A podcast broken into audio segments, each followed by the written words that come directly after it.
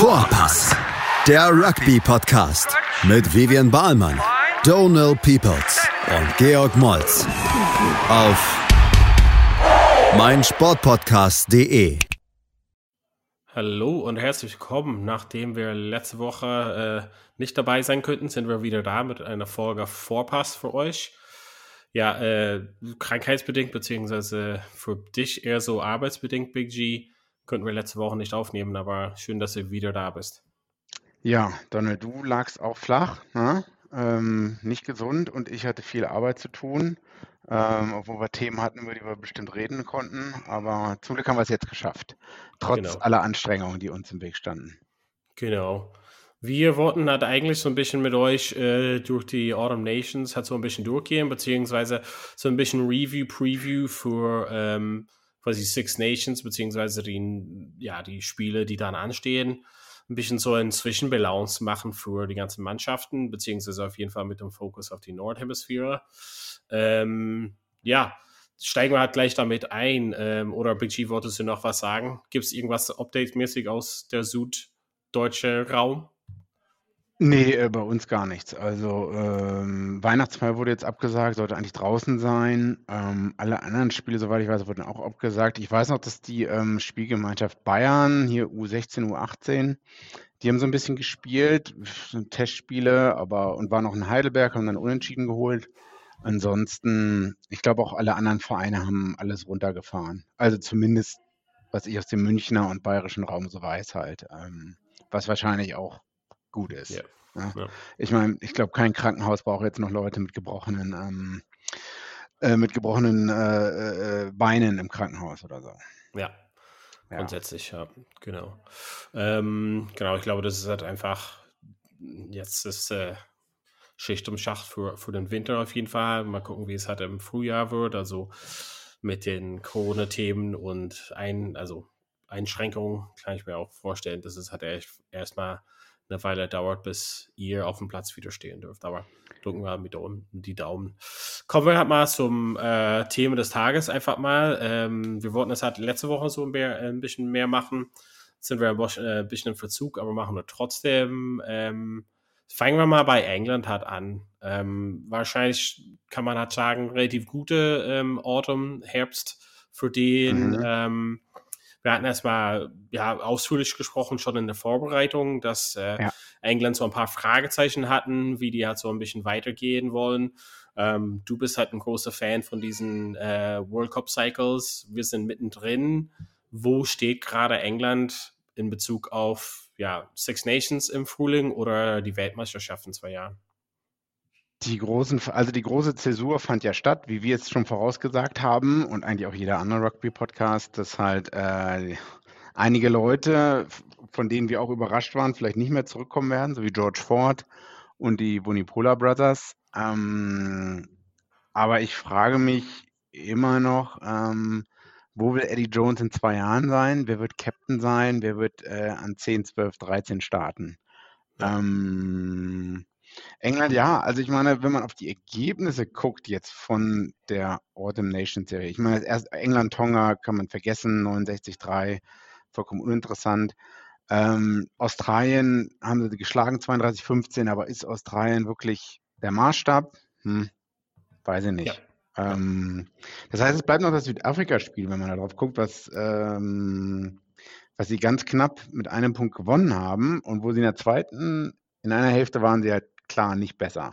Ich glaube, es war die zweite Hälfte. Hätte Andre Pollard nicht so viel Penalties, ähm, zwei, also zwei, drei Straftritte oder auch Erhöhung, glaube ich, verpasst, dann wäre es halt hier ganz anders ausgegangen. Das heißt, weiß nicht, hat man sich verbessert im Vergleich von vor zum World Cup-Finale? Ähm, wurde man weniger ja. rumgeschubst von den Stürmern da?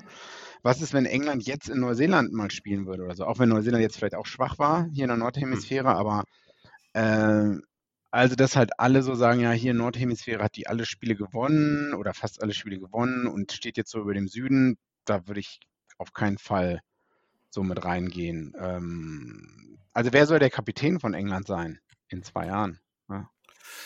Itoji vielleicht, also viele Leute schlagen ihn vor als zumindest möglicher, ja, also Sturmführer auf jeden Fall und des Weiteren. Aber also würdest du halt mal sagen, jetzt im Blick auf zwei Jahren, dass man quasi äh, sich verabschieden müsste von Farah überhaupt eine Mannschaft? Also er ist halt nicht so alt.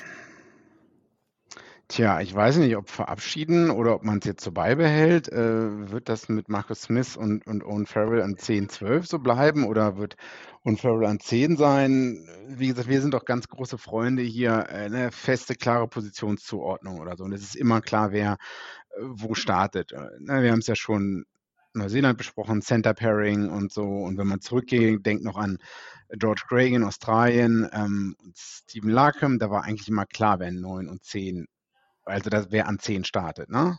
Und das macht mhm. erfolgreiche Teams halt aus. Ähm, ja, und es war klar, Südafrika und Holland ist die Starting 10. Ich glaube nicht, dass da noch groß die Diskussion aufkam, dass ähm, Elton Jantjes hm. äh, da nochmal an 10 startet oder so. Das heißt, weiß nicht, ob die Diskussion, ob man immer so die Competition, ob man den Wettbewerb hochhalten will. Na, dann startet man mal den, startet man mal den. Hm. Weiß ich nicht. Ich habe aber auch keine Lösung für, hm die, dieses englische Problem. Ich sehe halt, wie gesagt, ich sehe jetzt nicht, dass halt die Nordhemisphäre-Mannschaften oder England, dass die so weit den Südhemisphäre-Mannschaften vorausgeschritten sind. Also du würdest halt sagen, der Balance ist halt enger, als man in den Anzeigetafel gesehen hat letzten Endes. Also ja, auf, auf jeden Fall. Ähm, okay. Wie alt ist Courtney Laws? Das frage ich mich auch gerade. Ach so, und apropos Stürmer und ähm, Stürmer und ähm, Itoge, ähm, der wurde von äh, Eddie Jones zur Theaterschule geschickt. Mhm. Hast du das gehört? Nee. Äh, wahrscheinlich um seine Acting Skills, also um seine, äh, ich meine, warum geht im, im, Theater, was können da Leute halt gut sprechen und Mimik und Gestik, ne? Mhm. Und ähm, ich glaube vielleicht Eddie Jones, dass der sieht in ihm noch, obwohl er, glaube ich, U20-Kapitän sogar war, wenn mich nicht alles täuscht, er sieht wahrscheinlich in ihm nicht so den Natural Born Leader. Ähm, und hat ihn vielleicht deswegen zu der Theaterdings geschickt. Ähm, und vielleicht ist er da noch, äh, also alle reden darüber, dass er da Kapitän sein soll, aber dann wäre es vielleicht schon längst gewesen. Weiß nicht, ob er jetzt für die nächsten zwei Jahre aufgebaut werden soll, aber wenn Owen Farrell bleibt, weiß nicht, ob es eine gute Idee ist, dass man einem, der äh, vielleicht die Start 10 ist, dann die, die, die den Kapitänsbinde dann wegnimmt. Hm. Courtney Laws ist 32, um das äh, zu bestätigen, Achso. auf jeden Fall. Ähm, das, äh, das war jetzt noch ein anderes Pass, was ich aufgemacht habe. Ich meine, ja, der wird dann äh, 34 sein in, ähm, in zwei ja. Jahren. Ne? Super Typ, super geil. Ja. Hm. Also, ja, ich verstehe schon das. Also, Itoje ist, vielleicht ist es auch so ein bisschen wie viele Mannschaften, so ein Stammspieler, äh, also beziehungsweise mehr Spieler, die das halt quasi abdecken als so Mannschaft, also führende Mannschaft oder Mannschaftsführer in verschiedenen Positionen. Ähm, ich weiß ja nicht, ich, also ich meine, Farrell hatte zum Beispiel ein Jahr lang, wo er halt kein Premiership Rugby gespielt hat und hat trotzdem mhm. geschafft in die Lions. Also dann müsste krass was kommen, um dass er nicht in zwei Jahren auf dem Platz steht, beziehungsweise zumindest Kapitän der Mannschaft ist. Also ob ja. er halt irgendwie startet oder so, das, das können wir halt nochmal den Fass halt aufmachen. Ich glaube, dass die Innenpaar Zusammenstellung besser ist ohne ihn und dass Marcus Smith besser ist auf 10. Aber dass er grundsätzlich Kapitän bleibt innerhalb zwei Jahren, wie gesagt, mit 30 kann man mir nicht vorstellen, dass das halt groß ändert. Ja. Jemand wie Toji oder ähm, Courtney Laws, das sind Leute, die quasi, oder Tom Curry, das sind Leute, die quasi den Sturm führen können oder quasi einen Stamm bauen können, auf den Farrell halt gut sich verlassen kann. Oder so, so ein Leadership Group grundsätzlich. Hm.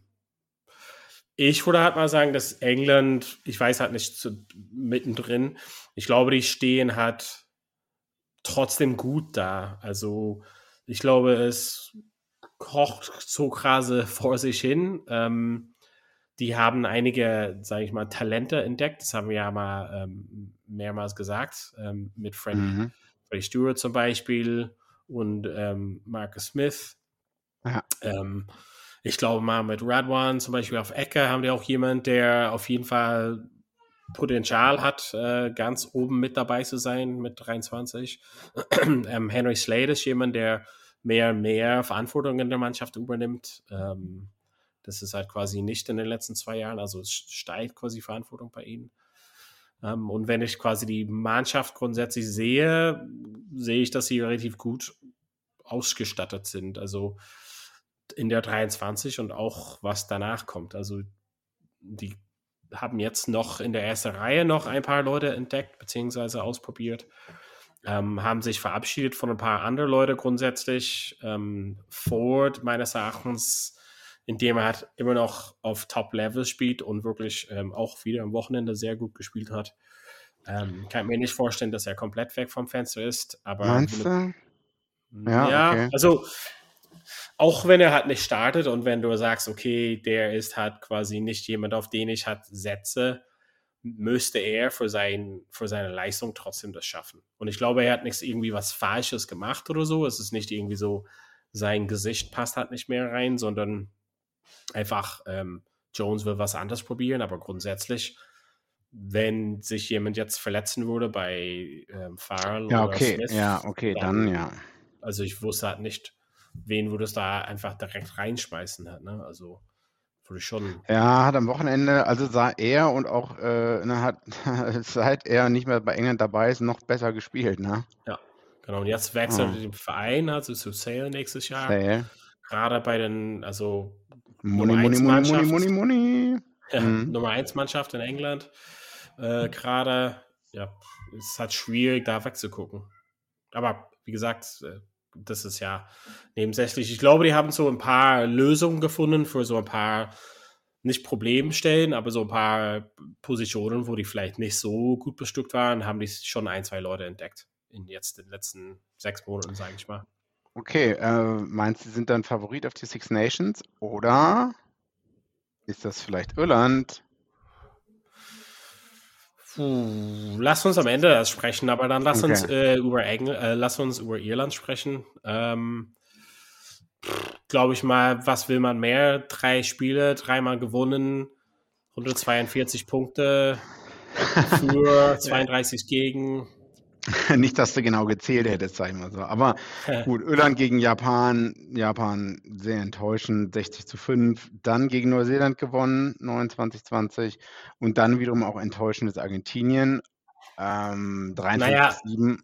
Ich, mhm. ich würde vielleicht noch mit Sternchen, also enttäuschende Japan enttäuschende Argentinien. Ich glaube, da spielt so ein bisschen runter, wie gut Irland tatsächlich war. Okay. Also besonders gegen Japan. Also Argentinien die waren schon ziemlich schwach. Das ist schon, da würde ich halt schon zustimmen. Aber gegen Japan, das war schon sehr, sehr stark, was die geleistet haben. Da würde ich halt sagen, dass, und es hat sich bestätigt, indem dann Irland weiter so angeknüpft hat und gegen Neuseeland so deutlich gewonnen hat. Beziehungsweise Ergebnis war nicht deutlich, aber auf dem Spiel war es halt deutlich.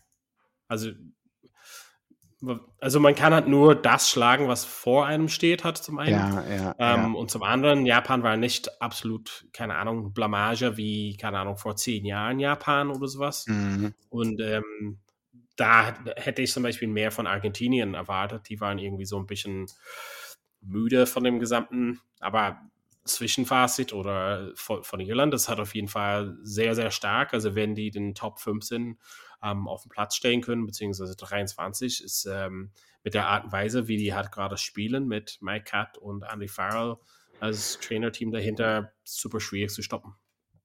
Ja, Donald, woher kommt's? Die Tiefe. Wo, wo, wo, wo kommt, äh, also so tief würde ich sagen, dass es nicht ist. Ähm, ich glaube, das ist so ein bisschen so gerade so ein bisschen ein Wandel, also dieses zwischen alt und neu letzten Endes. Also es gibt so die Theorie, dass es einfach am besten ist, mit so viele aus einer Mannschaft zu starten wie möglich. Und das heißt, es quasi dass die meisten Jungs in der irischen Nationalmannschaft, ähm, also zumindest die Startfilms dann auf jeden Fall aus Leinster sind, also für Leinster spielen mhm. hat. Ähm, das ist quasi dieses Cohesion, dass es äh, gut zusammenpasst. Ähm, dann gibt es halt einfach so diese Unterstützung von den, sag ich mal, alten Hasen mit Keith Ayers oder Peter O'Mahony, so von der Bank von Munster. Ähm, und ich glaube, das ist quasi so ein bisschen eine Mischung daraus. Also man weiß, was die machen können. Die haben so ein relativ gutes Lebenslauf äh, äh präsentiert. Und dann gibt es halt andere Leute, wie ähm, Dan Sheehan, die nicht viele Leute kennen, aber extrem viel Potenzial zeigt und von der Bank kommt auf Hakler, um wirklich äh, Rambazamba zu machen, nachdem Keller halt quasi ja, das äh, ganze Rambazamba eröffnet. Und das ist quasi in Konkurrenz von zwei Jungs, die eher beide 23 sind ähm, sehr jung, ähm, unerfahren auf das absolute Top-Niveau, aber sich gut auf dem Weg präsentieren für in zwei Jahren und äh, sogar jetzt für Six Nations und äh, European Cup und solches. Wie gesagt, ich glaube, es hat so ein bisschen eine Mischung aus alt und jung. Es ist noch mhm. nicht so 100% da. Ich, äh, wenn ich vom Kader Tiefe sprechen würde, wäre ich trotzdem viel lieber ein Franzose oder ein Engländer. Ähm, okay, okay. Aber wenn viel lieber, ja. Naja, also in England hast du einfach viel mehr Mannschaften, aus denen du wählen kannst und viel mehr Leute auf einem sehr hohen Level. Und in Frankreich hat auch, in Irland hast du die vier Provinzen, ähm, wo einige auch ja. mal, ausländische Spieler darunter sind und die Top-Lieferanten sind wirklich Leinster und teilweise dann Monster. Ähm, ja gut, stimmt schon. Äh, ne, England hat was, wie viel? 18, 16 Mannschaften. Frankreich hat auch nochmal so viele. Ne? Hm, hm.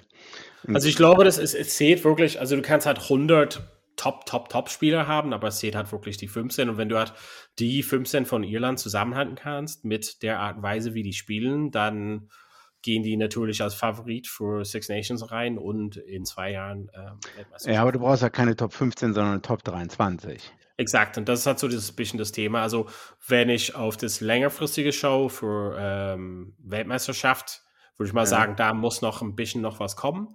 Aber für die Six Nations sehe ich halt als Irland ähm, sehr, sehr stark, sehr, sehr gut bestückt und äh, von ja, mit oben dabei als Favorit. Also und glaube, für die Weltmeisterschaft, wo meinst du, ist da die größte Baustelle? Mm, ich glaube, halt die große Baustelle ist wirklich ein auf 9 und 10 wahrscheinlich die Verbindung. Ähm, 10, dass Saxon fit bleibt und auf dem Level bleibt. Ähm, mhm. Und dass mhm. Jameson Gibson Park sich wirklich durchsetzt als Stamm Nummer 9 wahrscheinlich. Uh. Und dass der Backup dann mit wen auch immer, sei es Casey, Murray oder wer auch immer danach kommt, ähm, sich wirklich einen großen Konkurrenzkampf da leistet. Also Murray ist trotzdem ein Top-Spieler. Er ist wahrscheinlich nicht auf dem Level von vor ein paar Jahren mit ähm, Lions ähm, wahrscheinlich. Aber da, da, sehe ich halt so ein bisschen Baustelle. Ansonsten ja, solange das beiden Hakler gut in der Gasse hat, weiterhin einwerfen können und die Gasse gut funktioniert, sehe ich im Sturm mhm. Riesenkonkurrenz. Also ich, das ist, das ist wahrscheinlich die best, beste erste Reihe der Welt momentan, ähm, was da präsentiert und zweite Reihe extrem stark, dritte Reihe extrem viel Konkurrenz. Ähm, in Sturm ist es sehr, sehr schwierig, da durchzukommen, würde ich mal sagen. In der Hintermannschaft, außer okay. was, also Innenpaar wäre mit, glaube ich mal, mit Ringrose und Henshaw wahrscheinlich besetzt und Aki als Unterstützung. Und der Rest ist so ein bisschen, kann sich bewegen. Keenan ist wahrscheinlich gesetzt aus Schluss. Ansonsten offen. Also, wenn ich jetzt spielen würde und in die Mannschaft kommen würde, fände ich das schwierigsten im Sturm und theoretisch noch Fragezeichen bei bei Eckspieler oder sowas. Mehr nicht. Hm. Okay, okay, dann verstehe, verstehe, verstehe. Genau. Cover hat vielleicht noch mal weiterhin zur nächsten Mannschaft. Äh, Wales. Ja. Puh. Also, wenn du, wie, wie bewertet man die letzten zwei Jahre bei Wales, wenn man in jedem Spiel einfach eine rote Karte für einen Gegner hat und Ja, also ich glaube, wir haben schon echt, und auch nicht nur wir, auch andere Podcasts haben schon echt viel, viel Kübel voller Hass über Wales ähm, raufgeschüttet. Aber ja, andere, andere sagen dann halt, naja, aber wenn Wales dann trotzdem es schafft, irgendwie muss man ja trotzdem noch Spiele gewinnen, sag ich mal so. Ne?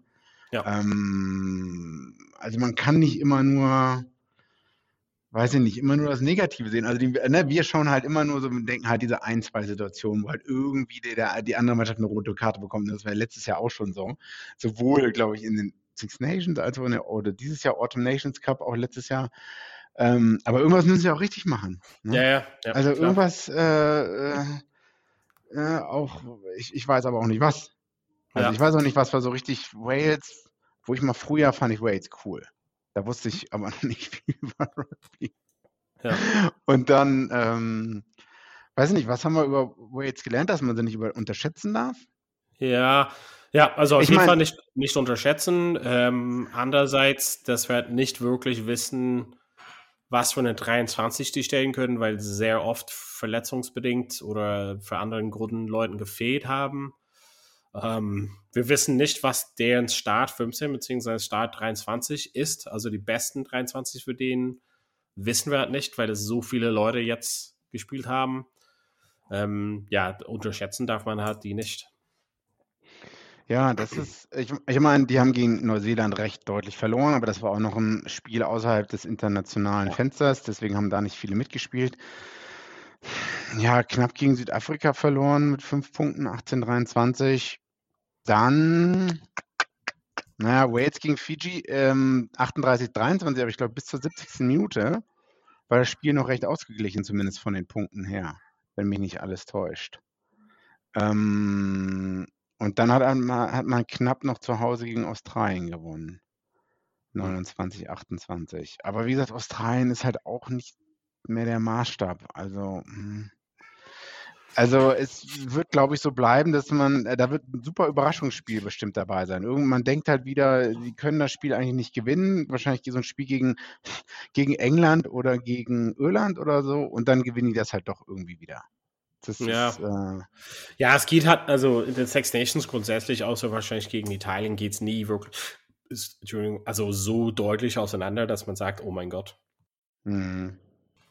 Aber, also für mich ist halt so einfach die Frage dort einfach, was ist die Start 15, was ist die Start 23, weil die Menge an Verletzungen, was die hatten, also und Ausfälle, ähm, Alwyn Jones war verletzt, Moriarty, Ken Owens, George North, Tibrick, Navidi, Halfpenny, Falatau, Lydiot zum Beispiel. Also das sind halt nur ein paar Namen und dann natürlich haben die extrem viele Leute, die halt äh, noch neu da reinkommen.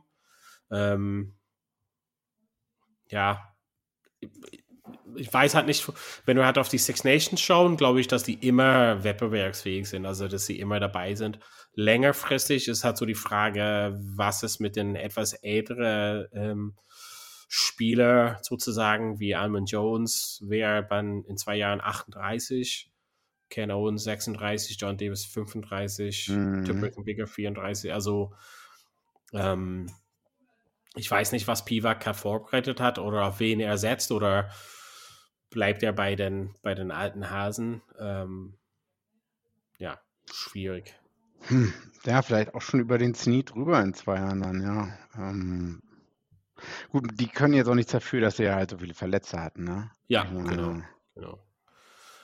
Ja, ist ist so ein bisschen schwierig zu sagen. Läng also kurzfristig gesagt, glaube ich, immer wettbewerbsfähig, längerfristig. Ich meine, die haben schon relativ hohe Latte. Also im Vergleich zum Beispiel zu Irland haben, hat Wales schon Halb, Halbfinale ähm, schon erreicht und das heißt, dass der Maßstab relativ hoch bei denen ist. Also aus der Gruppe zu kommen und mal gucken, das hat wahrscheinlich nicht genug für den, die wollen hat das Ding gewinnen. Deshalb ist es also relativ schwierig, die Messlatte dort. Tja, Machen wir eine Gut, kurze Pause und dann gehen ja. wir bei den anderen Mannschaften durch. Also okay. bis gleich in Teil 2 bei Vorbas.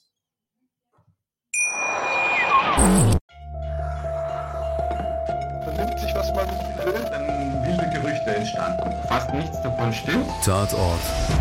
Sport. Wenn Sporthelden zu Tätern oder Opfern werden, ermittelt Malte Asmus auf meinsportpodcast.de. Folge dem True Crime Podcast, denn manchmal ist Sport tatsächlich Mord. Nicht nur für Sportfans. So, wieder da. Wir haben schon über Wales, England und Irland gesprochen. Lass uns über Schottland noch sprechen. Äh, Gregor Townsend kann auf jeden Fall grundsätzlich froh mit seiner Mannschaft sein würde ich mal sagen, äh, in November, aber hat so noch ein paar Hausaufgaben für in zwei Jahren und auch für die ähm, anstehende Six Nations, oder?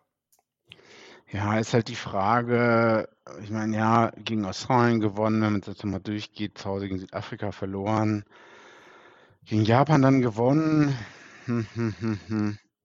Also was macht Schottland ohne Finn Russell oder ähm, oder ähm, Hawk. oder Stuart Hawk zum Beispiel? Ja.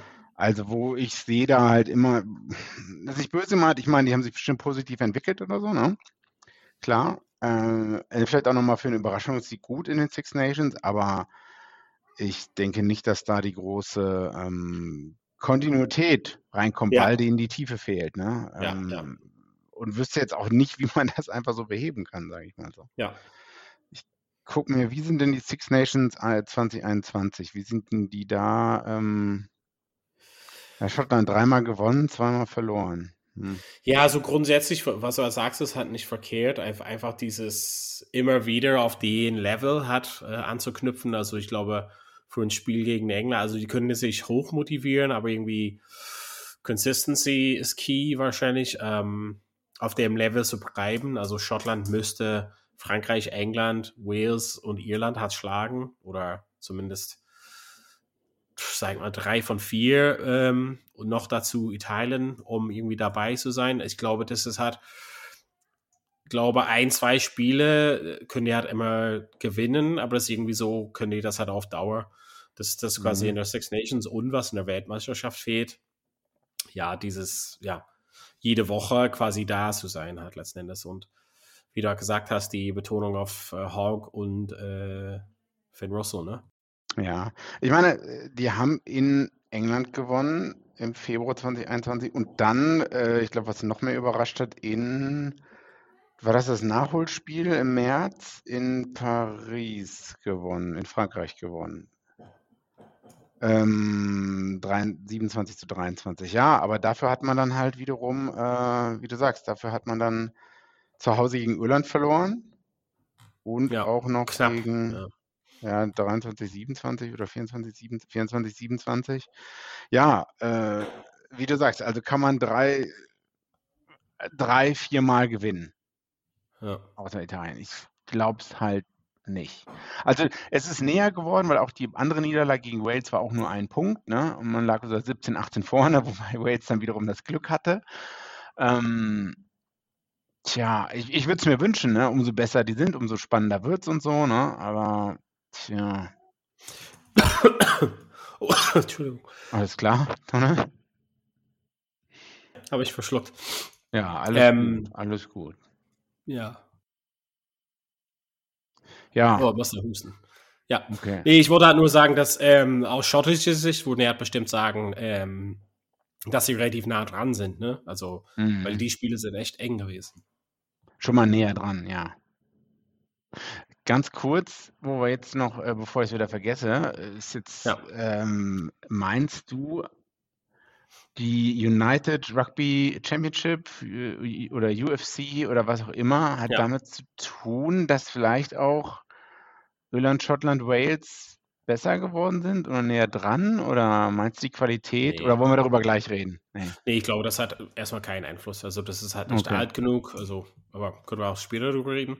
Vielleicht kommen wir dann kurz noch äh, zu Frankreich. Ähm, wahrscheinlich eine Ja. Mannschaft, worüber wir äh, stundenlang sprechen können. Vielleicht ähm, einigen wir uns auf äh, nicht so lange.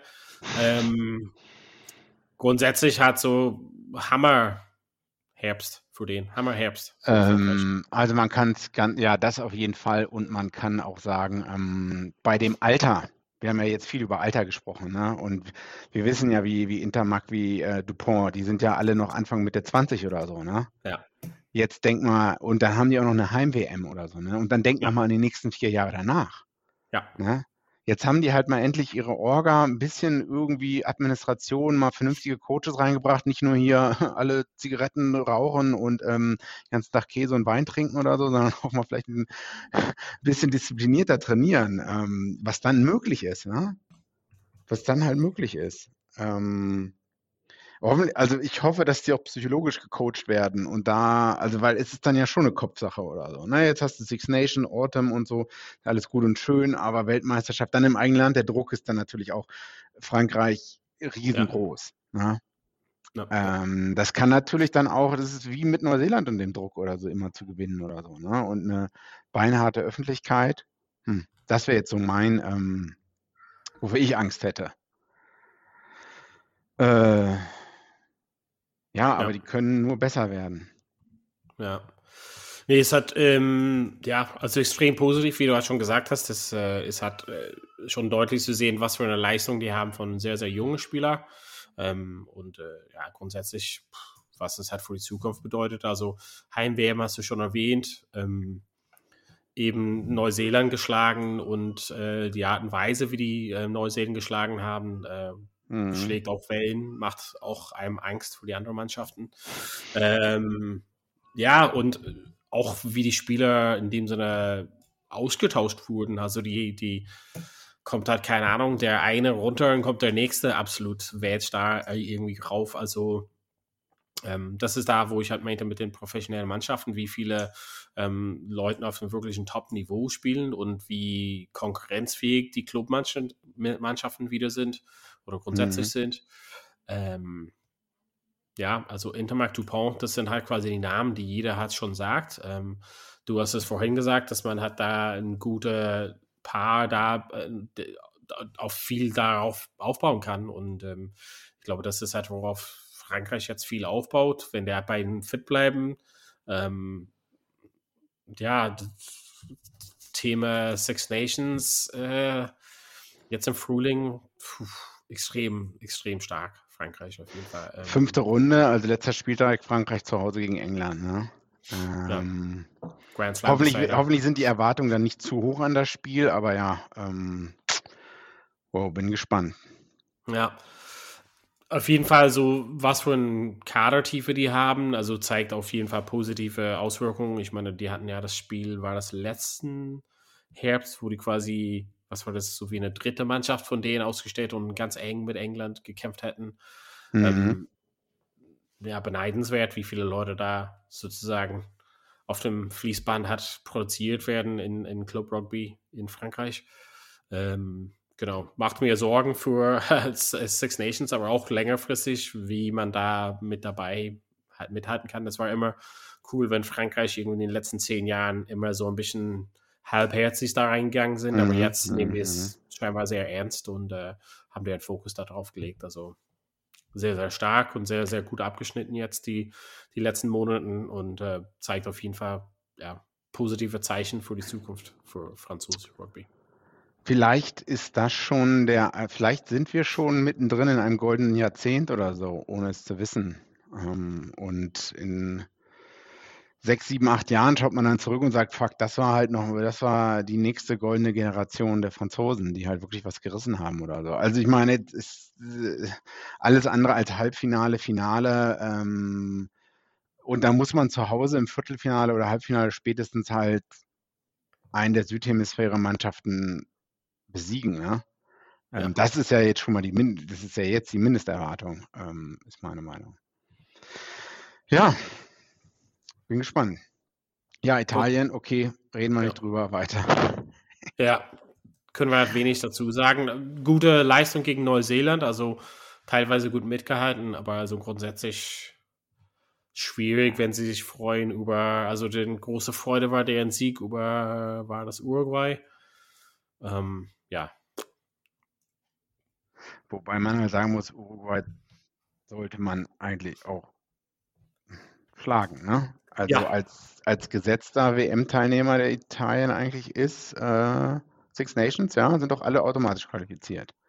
Muss, Italien muss doch, doch keine nee, Qualifikation nee. durch. Genau. Nee, Wohingegen Uruguay äh, ja noch nicht mal fest qualifiziert ist. Ich meine, die müssen, glaube ich, immer noch mal ein Spiel gewinnen oder so. Haben aber Kanada natürlich geschlagen, die auf dem ja. aufsteigenden Ast sind.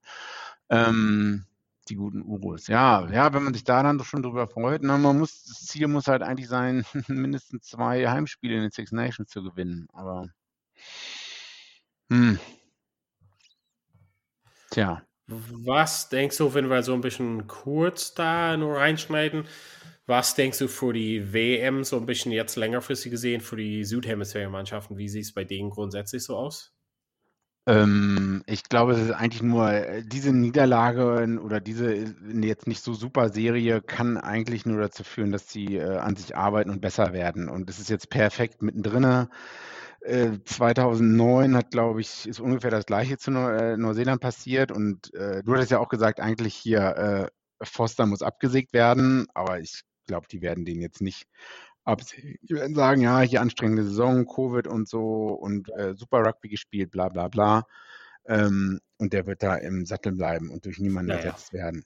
Ähm, nee, nee, ich glaube auch, dass das, das, also ich glaube, er muss sich ein bisschen neu finden, aber nee, also das er, er wird auf jeden Fall dabei. Also ich, ich hoffe, dass es alle als Ansporn nehmen, ähm, dann auch besser zu werden ne? und sich dann zu fragen, hier, wo können wir, äh, wie was verbessern, weil in zwei Jahren wird man dann wieder, äh, wird man in der Nordhemisphäre spielen. Ne? Ähm, und ja, 2015 war das letzte Mal Nordhemisphäre England, da war aber England richtig schwach.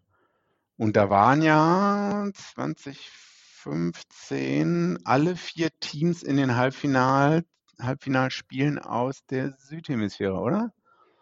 Argentinien hat noch im Viertelfinale England, äh, Irland geschlagen. Ähm, ja. In, ja, ja, da war, also das habe ich gelöscht von meinem Gedächtnis. Dieses äh, Viertelfinale. Ja, ja, tut mir leid, Donald, tut mir leid, Donald. Ich habe es damals in Australien, glaube ich, geguckt, mit den Iren allen zusammen. Ähm, ich habe es im genau, Stadion geguckt. Oh, und danach bist du nach Australien gekommen, ne? Und da hatte ich sogar Tickets für die Halbfinale auch, aber uh. naja, die habe ich dann verkauft. Uh. Okay. Mm. Deshalb habe ich ein bisschen gelöscht.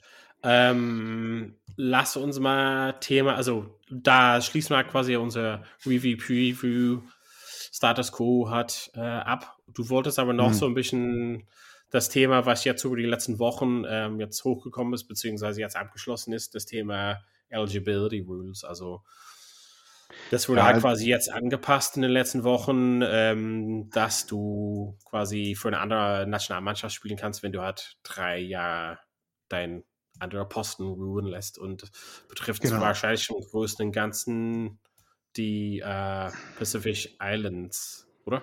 Genau, also genau, was passiert, ne? Du hast entweder durch Birthright, also wenn du auf dem, in dem Ort geboren bist in dem Land, oder durch deine, äh, wo da wo deine Eltern oder Großeltern herkommen, man kann einmal ähm, die Nationalität in Anführungszeichen wechseln. Ähm, was, ich glaube, also man hat es auf Instagram und Twitter eigentlich kamen immer mehr Stimmen hoch die letzten vier, fünf Wochen, dass das Thema da diskutiert wurde. Und ich glaube, also World Rugby hat es bestimmt schon ein Jahr diskutiert oder so. Die Mühlen la laufen da auch ein bisschen langsamer. Und jetzt hat man, ich glaube, Charles Piotau war immer so das goldene Beispiel, weil der halt äh, war einer der ersten, der, glaube ich, eine Million Pfund bekommen hat, als er rüber gewechselt ist als Fullback zu Bristol oder war es Bristol, ne? Also erst hat er Wasp gespielt, glaube ich. Und eigentlich äh, also eigentlich zu Ulster gewechselt, war kurz ausgeliehen in Wasp, kam zurück nach Ulster, genau, und dann ist er nach Bristol gewechselt, ja. Genau, und er ist in Neuseeland geboren, Eltern sind aber aus Tonga und er sagt, und das nehme ich ihm auch wirklich ab und das nehme ich auch vielen anderen äh, Spielern von den Pacific Islands ab, also Tonga, Samoa, äh, Fiji, Cook Islands und noch ein und zwei andere dass er halt das Bedürfnis hat, äh, auch für Tonga aufzulaufen, um denen zu helfen und so weiter und so fort. Ähm, das heißt, vielleicht können wir damit rechnen. Ich meine, es sind schon immer Bilder rumgegeistert, wer auf einmal für Tonga und Samoa dann auflaufen könnte. Ne? Ähm, was halt, also wenn, wenn, ne, äh, ich, ich krieg's ja, also äh, Israel Falau ist zum Beispiel noch ein, äh, ein anderes oh, Beispiel. Dann, dann der Center aus Neuseeland, dieser, äh, der zu nach Paris gewechselt ist, ähm, wie heißt er denn? Der von den Hurricanes. Man kennst du auch. Ähm, der in Neuseeland sich nicht wertgeschätzt gefühlt hat, auch wegen der Kohle. Der konnte nicht viel, war recht eindimensional, also der kann schon viel, aber ähm, wie heißt er denn, Donald? Das weiß ich nicht. Jetzt bin ich überfordert. Ja, egal. Auf jeden Fall, die könnten dann alle oder zumindest einige da auflaufen. Und alle haben es eigentlich auch gefeiert und ich auch, aber man muss halt mal sagen, was, ähm, was heißt das denn für die Clubs? Ähm, weil ich meine, Bristol oder auch alle anderen Mannschaften, Frankreich oder so, ne, die kriegen halt diesen neuseeländischen, also die kriegen halt Spieler vielleicht aus Neuseeland, die aber noch irgendwie andere Heritage haben, aber die wussten ja immer, ah, wenn die rüberkommen, dann muss ich die nicht für die acht Wochen abgeben für die International Windows. Ne? Ja, das stimmt auch. Ja. Ja. Und jetzt ist halt die Frage, werden die vielleicht dann weniger Geld bekommen oder werden die halt gar nicht mehr oder werden die, werden die, die Topklasse sind oder da drunter sind, werden die halt gar nicht mehr ähm, so angefragt oder so, was dann wieder auch ein Nachteil für die ist. Ähm, das ist erstmal eine Sache, ob das, also ne, man verändert irgendwelche Gesetze und erhofft sich, dass dann irgendwas zum Guten sich ändert, aber man weiß halt ja. halt nicht, wie es wirklich sich dann, äh, wir reden also, jetzt mal über drei, sechs, neun, 15 Jahre, wie sich das dann auswirkt. Ne? Plus, sorry, es gibt auch noch Uruguay, Chile, ähm, Georgien, Russland, die halt alle viele Spieler haben, die, weiß nicht, bei Georgien ist es vielleicht noch anders, weil da, glaube ich, einige dann vielleicht ein, zwei doch für Frankreich aufgelaufen sind, aber alle mehr, mehr Homegrown-Spieler haben, die, die davon gar nicht profitieren würden oder so, ne? Also, ja. andererseits kann man dann auch wieder fragen, was heißt das für Deutschland? Weil wenn man mal kurz googelt, dann gibt es, Toby Flood ist wohl das äh, größte Beispiel, der entweder auf deutschem Boden geboren wurde oder eine deutsche Großmutter hatte. Und dann gibt es auch noch sechs, sieben andere Spieler, meistens von irgendwelchen Army-Soldaten, die in Norddeutschland oder Westdeutschland geboren wurden, die irgendwie für Deutschland auflaufen könnten. Aber es ist halt auch die Frage, machen die das und warum? Und, ich glaube, und also ich glaube, man muss so ein bisschen unterscheiden zwischen zum Beispiel Charles Pietaus hat so ein das große Beispiel, also oder Vinopoulos oder so. Ich glaube, es ist der starke Unterschied zwischen, hey, ich habe jetzt für England gespielt, im Beispiel Toby Flood. Ich könnte weiterhin, wenn ich Bock hätte, weil ich jetzt nicht mehr für England spielen werde, obwohl er jetzt eher in die Rente geht, ähm, könnte ich halt für Deutschland spielen. Ich glaube eher weniger, dass, dass die das halt machen. Also ich glaube, das ist weniger das Beispiel. Große das Beispiel ist eher so wie bei Pietau zum Beispiel, der gesagt hat, okay, wenn ich jetzt Neuseeland verlasse bei der WM, werde ich halt nicht mehr beim All Blacks spielen. Das nehme ich halt ja im Kauf. Und jetzt öffnet sich eine Tour für ihn. Ich könnte, wie, ich könnte bei der WM da, doch dabei sein. Mhm. Und ich würde gerne für eins von den Pacific Islands spielen. Ähm, das öffnet quasi eine Möglichkeit für mich. Und ich glaube nicht, dass der Club im Weg stehen würde, beziehungsweise könnte. Ähm, aber das würde halt zumindest Tonga halt wettbewerbsfähiger machen. Mhm. Das sehe ich als positiv dabei. Ob er darauf Lust hat, weil es ist so wie eine einmalige Tour, die Zeit für die WM, also Vorbereitung plus WM an sich, ist nicht so, man verliert halt nicht so viel von dem, von dem, sag ich mal, für eine Clubmannschaft. Und es nimmt halt der Club einfach im Kauf, würde ich mal sagen, jetzt. Ähm, es gibt halt einige Leute davon. Ich glaube, das ist halt ein bisschen unfair. Andersrum, dieser Player Drain, den es halt gab von den Pacific Islands Richtung Neuseeland. Also die Hälfte von der neuseeländischen Mannschaft ist, sag ich mal, mhm. berechtigt für eine andere Mannschaft. Und das ist ja, das können wir halt debattieren, äh, ist auch in Irland so teilweise, aber nicht mit demselben Hintergrund, dass die Leute sehen, wenn die, wir waren ja beide in Australien, dass ein Land wie Australien oder Neuseeland, dass es den Leuten besser geht, anstatt wenn die in Samoa oder Tonga oder Fiji halt bleiben. Mhm. Also finanziell, sage ich mal. Und viele Leute gehen dahin mit der Absicht, da kann ich hingehen, Geld verdienen und zurück an meine Familie in der Heimat zurückschicken. Und das ist quasi das Unfaire, weil es hat lockt hat die Spieler an, dann können die halt theoretisch für die Nationalmannschaft von Australien und Neuseeland spielen.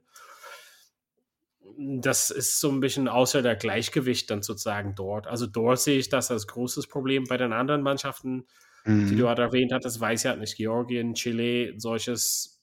Ich glaube, das kommt dort nicht so oft vor. Also ich bin mal gespannt, wer. Ja, genau, ich glaube, das kommt gar nicht vor. Deswegen werden, wird das für die überhaupt gar keine Auswirkungen haben. Und naja, aber es ist halt negativ. Also wo, wo siehst du die negative Seiten, wenn zum Beispiel Pietau jetzt für Tonga spielt? dass Tonga dann viel stärker wird und Tonga dann vielleicht viel stärker ist, aber ähm, was kommt dann danach? Also äh, wird dann, äh, dann wird das Gap ja zwischen Tonga und ähm, äh, Tonga und dem Rest größer, in Anführungszeichen. Ja, aber das ist halt, das ist wie der Status quo ist. Der Gap zwischen Neuseeland und Tonga ist so groß, weil die Hälfte der Tonga berechtigten Spieler spielen von Neuseeland. Also mhm. das ist, du bemängelst irgendwas, was Status quo zu Ungünsten von Tonga ist. Also das, da kann ja. das Land an sich nichts dafür. Nee, nee, ein nein, Land, nein, das nicht. Ein Land wie, also Frankreich haben Akademies in, in Fiji und solches und kriegen halt die Spieler da auch darüber. Hm. Das ist ja ist ein wirklich okay, okay. Ausbeutung halt fast. Ähm, ja, also äh, äh, wir können sagen, es ist positiv. Warten wir mal ab, wie es sich in, in fünf bis zehn Jahren wirklich eingespielt hat und was man, genau. was, ja. was, was dann wirklich rumkommt. Vielleicht ändert ja. es auch fast gar nicht viel oder so. Ich meine, es sind noch andere Probleme, dass wahrscheinlich kleinere Nationen immer noch ausgebeutet werden. Ja, ne? und klar. das wird das jetzt nicht, das wird das jetzt nicht von heute auf morgen abschaffen nee. und ändern. Und es wird auch die, ist nicht die perfekte Lösung für alles in der Rugby-Welt. Aber ich glaube an Leuten wie auch so wie Nathan Hughes oder so. Der wird mhm. halt nicht nochmal für England spielen. Und der hat trotzdem ja. Bock, vielleicht Nationalmannschaft zu spielen. Also dann öffnet sich da vielleicht was. Mhm. Oder bei Winnepolos. Also die werden ja, die sind jetzt auf dem Müllhaufen geschmissen von Eddie Jones. Und wenn Eddie Jones die nächsten zwei, drei Jahren weiterhin Trainer bleibt, dann können die die Nationalmannschaft abessen. So, vielleicht ist es dann sowas in Ansporn für den, dass sie halt sagen, alles klar, Eddie Jones wird die nächsten zwei Jahre, drei Jahre da bleiben. Ich bin jetzt ein Jahr schon raus. In zwei Jahren könnte ich mich fast oder vielleicht qualifizieren für wo auch immer. Dann nehme ich das mit im Kauf und spiele mit Anfang 30 eine WM für Tonga, Samoa, Fiji, was ja. auch immer. Und ich, das ist ja kein Verlust für, in dem Sinne für England, weil die ja nicht mehr da nominiert wären. Okay, okay. Das fände ich okay. Sowas finde ich okay. Wie gesagt, ich bin, ich weiß nicht, äh, bin gespannt, was andere Leute auch dazu sagen haben. Ähm, unsere verehrten Hörer und Hörerinnen, wenn ihr dazu Feedback habt ähm, oder Meinungen, äh, was wir auch gerne dann andiskutieren hier, äh, bitte immer her damit. Ja, äh, letzte Sache. Ja, genau, die E-Mail-Adresse. Oder auf uns auch auf bei Facebook anschreiben. Ähm, nächste Woche dieses Wochenende. European Champions Cup. Geht heiß her. Äh, ich habe mir schon zwei Spiele rausgesucht und zwar Bordeaux gegen Leicester. Lala. wenn mich nicht alles täuscht, Nummer 1 gegen Nummer 1, ne? Äh, aus England und also wenn man die nationalen äh, Ligen sich anschaut. Und was auch noch interessant ist, ist glaube ich Montpellier gegen Exeter die auch ähm, besser geworden sind. Am Wochenende, ähm, na jetzt sind sie Fünfter, zumindest sind sie nicht mehr ganz unten. Ähm, die Saracens geschlagen haben und danach direkt in die Kneipe gegangen sind, in ihrem oh, Kit. Nice. Ähm, genau, Exeter gegen Montpellier. Ich weiß nicht, ja, ich, ich weiß nicht, ob ich alle, ob ich, wie viele Spiele ich gucken kann. Ich habe eigentlich nicht so viel zu tun. Äh, Freitagabend geht es, glaube ich, los mit Northampton, Northampton. Crossing. Ja. Ja. Ich habe nichts zu tun. Ich darf sogar das Haus nicht verlassen. Ach so. Ah ja, immer noch nicht. Okay. Ja, ist doch super. Kannst ja, ja den ganzen nächsten. Ja, musste ja halt nur mit meiner Freundin und Tochter erklären, dass sie halt woanders sind in der Zeit. Deswegen soll ich einfach ein anderes Zimmer suchen. Ähm, ja, also Northampton gegen Krassing, 21 Uhr am Freitag. Hm. Wird das schön werden. Lancer gegen Bath, Clermont gegen Ulster, Exeter gegen Montpellier, Cardiff gegen Toulouse, Bordeaux gegen Leicester, Bristol Saracens, äh, Bristol Scarlet, sorry, Osprey Sale, La Rochelle, Glasgow, Connacht, Stade Francais, Wasp, Munster, Cast, Harlequins. Uh. Das sind schon, uh, schon, schon einige Spieler auf denen. Also Lancer Bath, kann ich mir vorstellen. Ja, aber Bath. Ja, Bath, nee, stimmt, ja, Bath ist halt Katastrophe. Also es ist nicht das Bath von vor ein paar Jahren. Nee, ich glaube, die okay. haben jetzt ja, immer noch kein einziges das oft. Ja, ja, also, also je nachdem, welche Mannschaft äh, Lenzer da hinschickt oder so. Ne? Okay, aber ähm. Claremont gegen Ulster, ich meine auswärts, mal gucken, was für eine Mannschaft, also wie ernst Ulster das nimmt auswärts. Aber mhm. wie du mhm. sagst, Exeter, Montpellier, das ist wirklich Spitzenspiel. Ähm, Bordeaux, Leicester, das ist auch sehr schön. Ähm, und dann am Sonntag, hm. Wasp Monsters könnte gut werden, Cast Harlequins könnte gut werden. So auf jeden Fall einige gute Spiele hat dabei und da gibt es auch äh, Challenge Cup. Ist doch die erste oh. Runde eigentlich, oder? Ja, ja, genau. Ja. Ah, sollte, man noch ein, sollte man noch ein Tippspiel oder Fantasy Rugby starten? Nee, Fantasy Rugby hebt mal auf. Sonst, ich, ich habe so große Schulden vom letzten Fantasy Rugby, ich weiß nicht, ob ich das nochmal machen darf. Ich gucke nochmal, ob es ein Tippspiel oder so gibt. Okay. Irgendeine App. Okay. Mach das. Hm. Okay. Ansonsten würden wir uns hier äh, glücklich verabschieden. verabschieden. Genau, und äh, genau sagen, dass wir uns äh, nächste Woche hören und können halt auf jeden Fall noch mehr über die ähm, Pool Stages von Champions Cup sprechen. Big G, vielen Dank, dass du da warst und euch zu Hause. Vielen Dank fürs Zuhören. Bis bald wieder bei Vorpass. Vorpass. Vorpass. Der Rugby-Podcast mit Vivian Bahlmann, Donald Peoples und Georg Moltz auf meinsportpodcast.de. Wie baut man eine harmonische Beziehung zu seinem Hund auf? Puh, gar nicht so leicht. Und deshalb frage ich nach, wie es anderen Hundeeltern gelingt, beziehungsweise wie die daran arbeiten. Bei Iswas Dog reden wir dann drüber. Alle 14 Tage neu mit mir, Malte Asmus und unserer Expertin für eine harmonische Mensch-Hund-Beziehung, Melanie Lippisch. Iswas Dog? Mit Malte Asmus. Überall, wo es Podcasts gibt.